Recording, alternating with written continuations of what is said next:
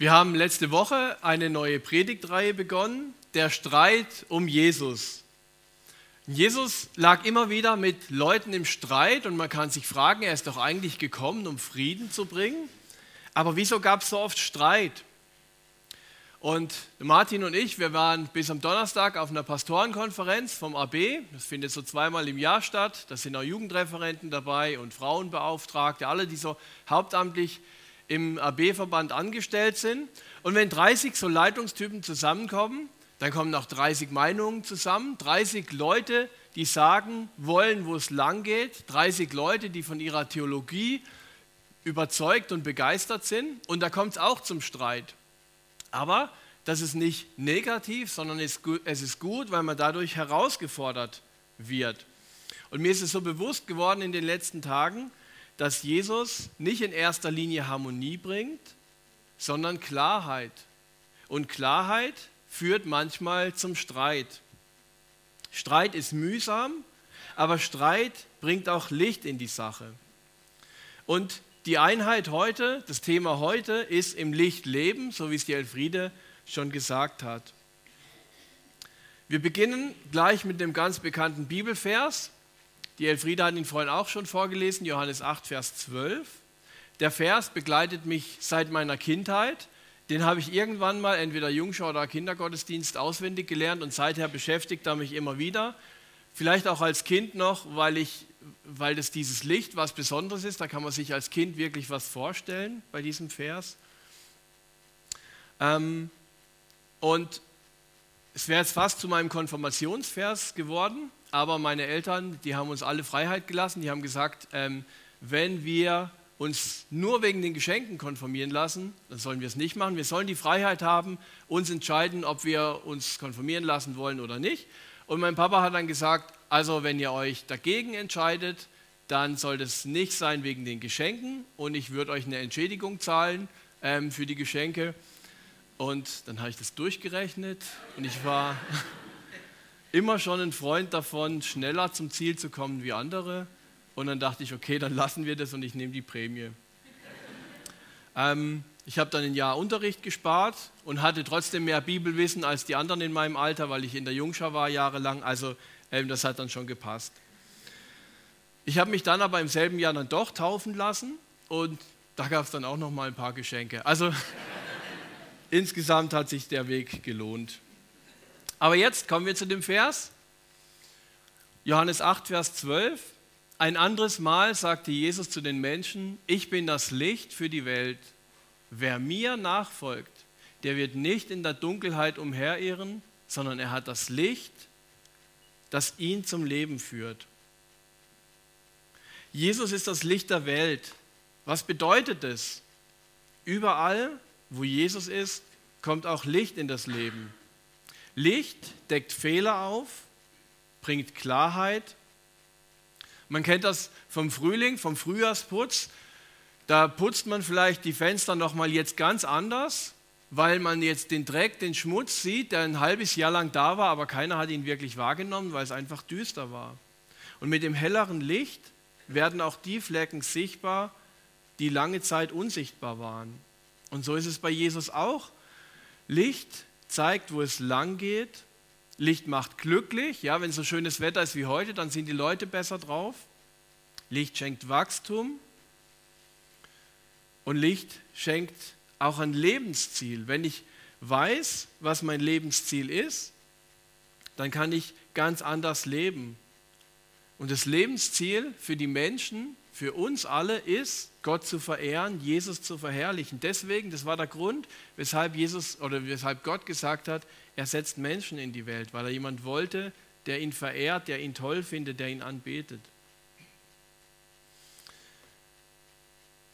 Wenn ich das Licht von Jesus habe, dann weiß ich, wo es hingeht nach meinem Leben hier auf der Erde. Ich werde ein erfülltes Leben in Ewigkeit haben. Das hört sich für uns vielleicht jetzt abgenutzt an, aber wer das Evangelium nicht kennt, der hat Angst, der weiß nicht, was nach dem Tod kommt, aber mit Jesus wissen wir es. Mit dem Licht, das Jesus schenkt, kann ich Situationen in meinem Leben anhand der Bibel einordnen. Ich muss keine Angst haben, weil ich weiß, Gott kümmert sich um mich. Ich kann auch Entscheidungen treffen, die einen Sinn ergeben, weil ich jederzeit Jesus um Rat fragen kann. Er sagt ja, er ist das Licht und darauf darf ich mich auch berufen. Also wenn ich den Eindruck habe, ich spüre das gerade nicht, dass Jesus mein Licht ist, dann darf ich ihm das auch sagen und sagen, Jesus, du hast doch versprochen, also schaff du Licht in meinem Leben, werde du zu meinem Licht in meinem Leben. Er sagt auch, in Christus liegen verborgen alle Schätze der Weisheit. Also das heißt, wenn ich wenn es schaffe, diese Quelle von Jesus anzuzapfen, diese Quelle der Weisheit, dann stehen uns Quellen der Weisheit zur Verfügung, die kein anderer Mensch hat, kein noch so teurer Berater oder kein noch so komplexes System kann die guten Ratschläge von Jesus ersetzen. Ich habe auch das Vorrecht, jederzeit in der Bibel nachzuschauen. Ich kann lesen, wie Jesus und seine Jünger Entscheidungen getroffen haben. Jesus spricht bewusst in Bildern und nutzt hier das Licht. Und so dürfen wir dieses Bild auch weiterführen und sagen, Jesus ist mein Licht. Mit ihm kommt Wärme, Klarheit, Orientierung, Ehrlichkeit und Liebe in mein Leben. Jesus deckt aber auch meine Sünden auf. Und je stärker ich im Licht lebe, desto mehr erkenne ich das, was nicht so läuft, wie es sein sollte, oder erkenne ich meine Sünden. Das ist aber auch gleichzeitig ein Geheimnis, ähm, weshalb geistlich reife Menschen nicht stolz über ihr Glaubensleben werden können. Weil sie eng mit Jesus verbunden sind, werden sie immer mehr ihrer Sünden erkennen. Sie werden nicht anzahlmäßig mehr Sünden haben, aber sie werden immer mehr erkennen. So wie wir beim Frühjahrsputz den Dreck entdecken, der den ganzen Winter an der Scheibe war. Das war der erste Punkt. Jesus setzt hier einfach ein Statement und sagt, ich bin das Licht der Welt und wenn ihr mir nachfolgt, dann werdet ihr nicht im Dunkeln laufen, sondern ihr werdet Klarheit haben in eurem Leben. Ihr wisst, wo es lang geht. Und das heißt auch, dass Leute uns folgen. Jetzt ist es nur so, Jesus hat es gesagt, als viele Pharisäer da waren und die kannten sich in der Bibel sehr gut aus, die kannten sich auch mit Gott ganz gut aus. Und jetzt ist die Frage, wie kann Jesus es einfach behaupten? Das kann ja jeder behaupten, dass er das Licht der Welt sei. Und die Frage kommt jetzt auf, wie kann Jesus das beweisen? Und genau das war der Punkt, worüber die Leute damals gestritten haben. Da kommt einer daher und behauptet, ich bin das Licht der Welt. Und jetzt lesen wir weiter in dem Bibeltext, wie Jesus dann reagiert hat. Ab Vers 13. Darauf hielten ihm die Pharisäer vor, du bist doch wieder nur dein eigener Zeuge. Das beweist noch lange nicht, dass du die Wahrheit sagst. Jesus erwiderte ihnen, auch wenn ich hier als mein eigener Zeuge auftrete, sage ich die Wahrheit, denn ich weiß, woher ich komme und wohin ich gehe. Aber ihr wisst das alles nicht. Ihr teilt über mich nach dem äußeren Schein. Ich urteile aber über niemanden. Wenn ich aber doch über jemand ein Urteil spreche, dann beruht es ganz und gar auf der Wahrheit. Denn ich richte nicht allein, sondern ich spreche das Urteil zusammen mit meinem Vater, der mich gesandt hat. Nach eurem Gesetz ist vor Gericht eine Aussage glaubwürdig, wenn es dafür mindestens zwei Zeugen gibt. Nun, ich selbst trete für mich als Zeuge auf und mein Vater, der mich gesandt hat, ist auch mein Zeuge. Wo ist denn dein Vater? fragten sie daraufhin. Jesus antwortete, ihr wisst nicht, wer ich bin, deshalb kennt ihr auch meinen Vater nicht. Wenn ihr mich kennen würdet, wüsstet ihr auch, wer mein Vater ist.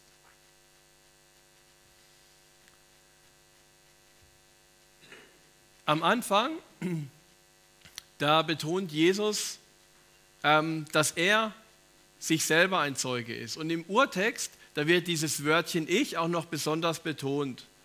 Am liebsten würden wir jetzt vielleicht einfach drüber weglesen, dass Jesus sein eigener Zeuge ist, aber er betont es auch noch ausdrücklich. Jesus weiß doch, wie die Regeln sind. Er weiß genau, dass ein Zeuge unabhängig sein muss. Je unabhängiger ein Zeuge, desto wahrscheinlicher ist, dass er objektiv ist und die Wahrheit sagt. Und das weiß Jesus ja. Und trotzdem sagt er, ich bezeuge, dass ich das Licht der Welt bin. Und wenn wir uns mal darüber Gedanken machen und ehrlich sind, dann klingt das nicht sehr überzeugend. Das sieht so aus, als ob Jesus die Argumente ausgegangen wären. Das klingt nach einer billigen Begründung. Und jetzt kann man sich schon fragen, warum macht Jesus das? Wenn Jesus so eine große Weisheit hat, so schlau ist, er, findet er kein besseres Argument? Weshalb sagt Jesus, ich bezeuge, dass ich das Licht der Welt bin? Und ich versuche es euch mal ähm, aufzumalen. Wenn man jetzt hier die, die Pharisäer hat,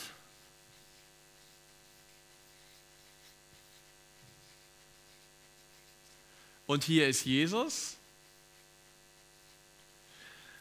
Die Pharisäer sind in dem Moment Zeuge von Jesus und sie gucken Jesus ganz genau an, von oben bis unten. Das ist ihr Blickwinkel, wie sie Jesus sehen. Sie gucken ihn ganz intensiv an und kennen sich auch schon gut aus und sie wissen, wie sie mit ihm diskutieren und reden müssen. Was ihnen aber nicht klar ist, dass Jesus aus dem Himmel kommt, also dass er Gottes Sohn ist, hier auf die Erde kam. Sie wissen auch nicht, dass er bald sterben wird, ans Kreuz genagelt wird. Sie wissen auch nicht, dass er auferstehen wird danach wieder und dann wieder in den Himmel geht zu seinem Vater. Und jetzt sagt Jesus, ich bezeuge, dass ich das Licht der Welt bin. Und er sagt, okay, wenn ihr noch einen zweiten Zeuge braucht, also ich selber bezeuge das. Und wenn ihr noch einen zweiten Zeugen braucht, dann ist es mein Vater im Himmel. Der, also nee, er sagt nicht im Himmel, sondern er sagt nur, mein Vater kann euch auch das Ganze bezeugen. Und warum macht Jesus das?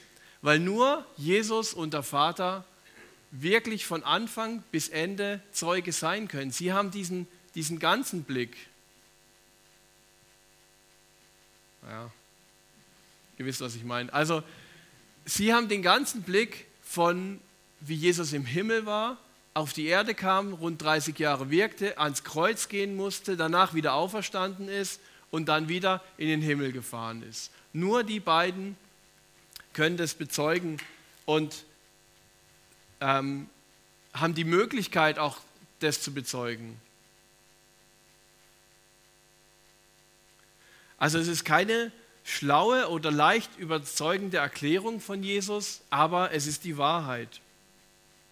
Und jetzt ist die Frage, wie wird diese Wahrheit jetzt für mich die Wahrheit? Also wie wird Jesus für mich das Licht?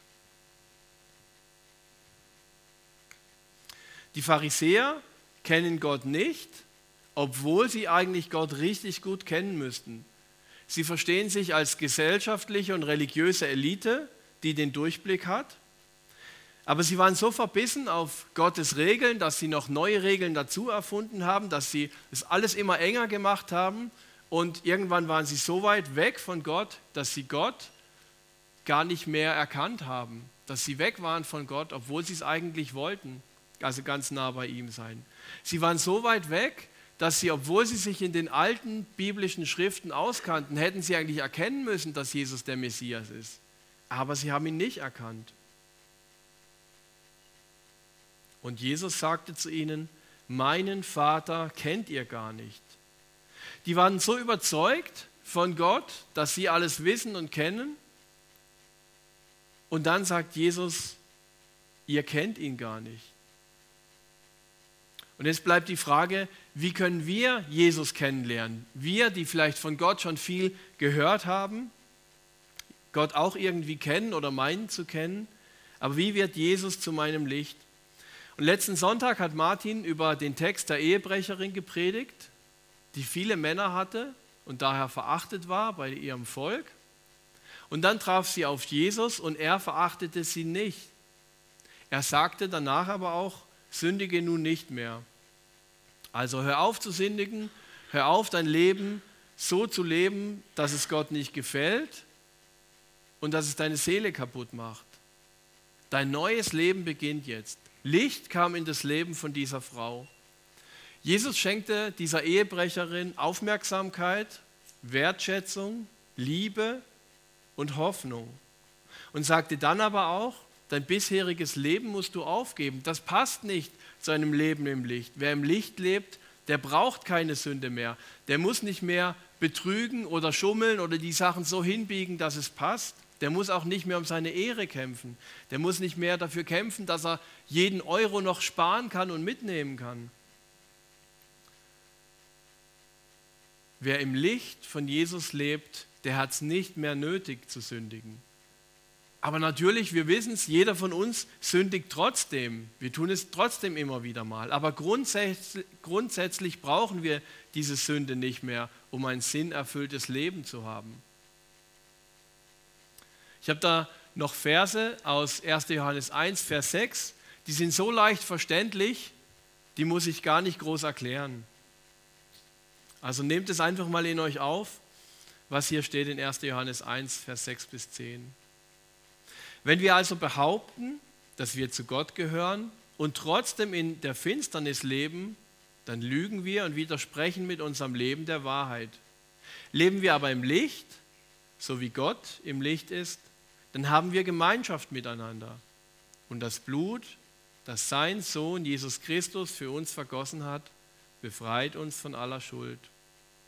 Wenn wir behaupten, sündlos zu sein, betrügen wir uns selbst dann lebt die Wahrheit nicht in uns. Wenn wir aber unsere Sünden bekennen, dann zeigt sich Gott treu und gerecht. Er wird unsere Sünden vergeben und uns von allem Bösen reinigen. Doch wenn wir behaupten, wir hätten gar nicht gesündigt, dann machen wir Gott zum Lügner und zeigen damit nur, dass seine Botschaft in uns keinen Raum hat. Also, Sünde passt grundsätzlich nicht zu einem Leben als Christ, aber wir werden immer wieder sündigen. Aber wir dürfen auch jederzeit Jesus um Vergebung bitten und dann wird er uns die Sünde nicht mehr anrechnen. Nur wenn wir behaupten, wir haben gar nicht gesündigt, dann zeigt das, dass wir Gottes Botschaft nicht ernst nehmen und sie keine Auswirkung in unserem Leben hat. Das Erkennen der Sünde ist ein Segen und das Verdecken der Sünde ein Fluch. Und durch das Erkennen meiner Sünde kommt Licht in mein Leben. Und lieber komme ich zu Jesus und sage, Jesus, es tut mir leid, dass ich gestern schlechte Gedanken über Person XY hatte, als wenn ich sage, ah, das war doch gar keine Sünde, das passt schon, das musste man der mal so sagen oder musste man mal so denken. Kennt ihr ähm, das Dreieck, was so der, das Dreieck des Teufels nennt man es? Also Dreiecken. Und der Teufel sagt, der Teufel führt uns in Versuchung. Ja? Das ist seine Aktion, das will er machen, er will uns durcheinander bringen. Und er möchte uns dazu bringen, dass wir was tun, was Gott nicht gefällt oder dass wir was denken, was Gott nicht gefällt und dann tun wir es wirklich. Und nachdem wir es getan haben, sagt der Teufel aber, kommt er von der Seite und sagt, hey, du bist gar kein richtiger Christ, du bist gar nicht gut, du hast gesündigt. Das, was du immer sagst oder denkst oder anderen mitteilst, das machst du selber nicht. Und der Teufel feiert es zweimal. Einmal, dass wir auf ihn reingefallen sind und dann das zweite Mal, dass er uns sagen kann, hey, ähm, du bist gar kein richtiger Christ, du gehörst gar nicht richtig zu Gott. Und Gott sagt aber, oder Jesus sagt, durch mich zu mir könnt ihr das Ganze bringen und egal, was ihr in eurem Leben gemacht habt oder was ihr in Zukunft auch tun werdet oder vielleicht heute Morgen getan habt, ohne dass ihr es eigentlich wolltet. Und Jesus nimmt es und wird es wegtun und er wird es nie mehr uns unter die Nase halten. Vielleicht gibt es andere Leute, die uns mal was unter die Nase halten und sagen, oh, vor zwei Wochen hast du aber dies und jenes getan. Und so jemand will Christ sein? Ja, so jemand ist Christ.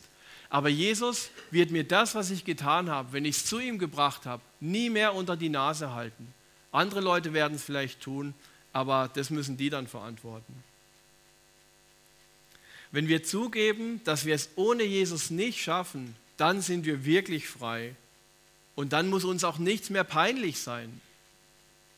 Lass das Licht leuchten von Jesus durch deine Schwachheit.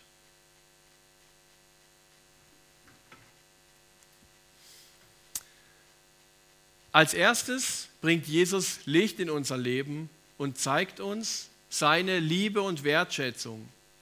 Das ist ein toller Moment. Dann zeigt er uns die Sünden. Das ist ein klarer Moment. Und dann zeigt er uns den Weg aus der Sünde raus. Das ist ein hoffnungsvoller Moment. Wie bei der Frau am Jakobsbrunnen, die äußerlich ein sehr helles Leben geführt hat. Die ist dann Wasser holen gegangen um die Mittagszeit. So hell war es nie an dem Tag. Und die Nacht hat sie auch zum Tag gemacht. Also sie hatte äußerlich ein helles, aufregendes Leben. Aber erst als Jesus in ihr Leben sprechen durfte, wurde ihr Herz erhellt und sie rannte ins Dorf und erzählte jedem, der es hören wollte oder auch nicht, wie sehr Jesus Licht in ihr Leben gebracht hatte. Wenn ich glaube, dass Jesus das Licht der Welt ist und ihm nachfolge, dann werde ich auch erleben, dass er wirklich das Licht der Welt ist. Amen.